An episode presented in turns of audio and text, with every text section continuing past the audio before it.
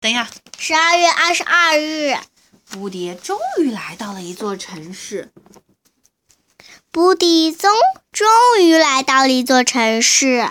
教堂前面的广场上，一头驴子拉着一辆装装的满满的满满的雪橇车。哎，教堂前面的广场上，教堂前面的广场上站着一只一头驴子一拉头着一辆装的满满的雪橇车。一头驴哎，重子，来，是什么？一头驴子装拉着一辆一头驴子拉着一辆装的满满满满的雪橇车。装的满重来，满重讲。装装的满满的雪橇雪橇车，雪橇车雪橇车，讲清楚。雪橇车，耐心等待着。耐心等待着。布丁挠挠他的脑门儿，说：“你好吗布迪挠了挠他的脑门说：“你好吗？？”驴子叫道：“我好着呢。”啊，驴子的声音啊，？”驴子说道。驴子叫的，驴子叫道：“我好着呢，就是有点累了。就是有点累了，它的声音好像不是这样。就是有点驴子，哎，驴子的声音应该是比较尖的。我好着呢，我好着呢。哎，它而且驴子很笨的。我好着呢，就是有点累了，应该这样。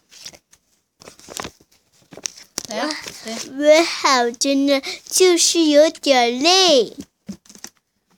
我也是，布丁叹了口气。我也是。”布迪叹了口气。可是我还不能回家，可是我还不能回家，我要去找圣婴。我也回不了。驴子叫着，我也回不，呃，我我也回不不了家。嗯，驴子叫的。驴子叫道。所以我站在这儿等着呢。呃，所所以呃，我呃，我站在这里呃，等等呃，等着呢。你有愿望吗？布丁问。你有愿望吗？布迪问。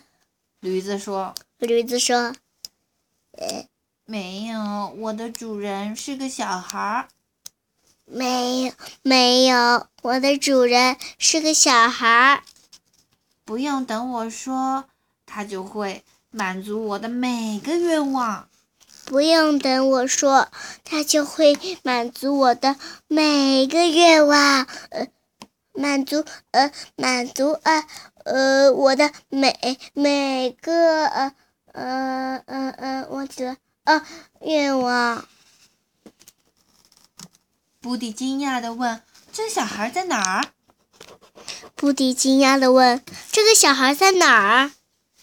在教堂旁边的那座房子里呀、在教堂旁边的那座房子里，那那那那座房房子里呀。